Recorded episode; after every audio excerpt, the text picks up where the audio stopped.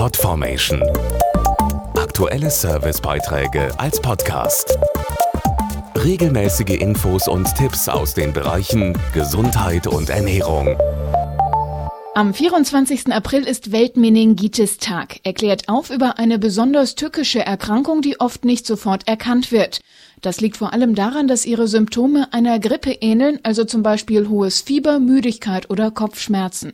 Deshalb ist es gerade für junge Eltern sehr wichtig, eine eventuelle Meningokokkeninfektion zu erkennen, die sogar lebensbedrohlich sein kann und vor allem Babys betrifft. Welche Auslöser hinter einer Meningitis stecken, beschreibt der Kinderarzt Dr. Michael Horn. Meningokokken sind gefährliche bakterielle Erreger, die Hirnhautentzündungen oder Blutvergiftungen auslösen können und das größte Infektionsrisiko haben Babys in den ersten Lebensmonaten.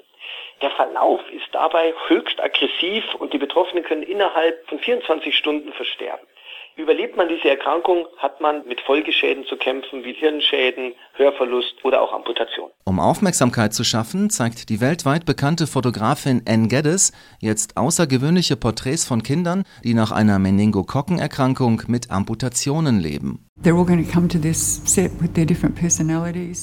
Die Kinder sind alle zum Fotoshooting gekommen mit ihren unterschiedlichen Persönlichkeiten.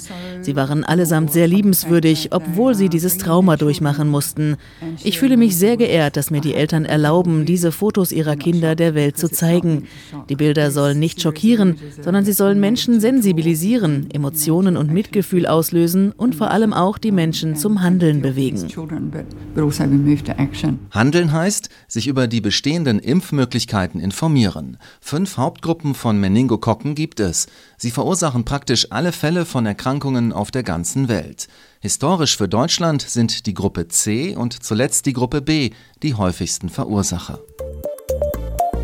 Podformation.de Aktuelle Servicebeiträge als Podcast.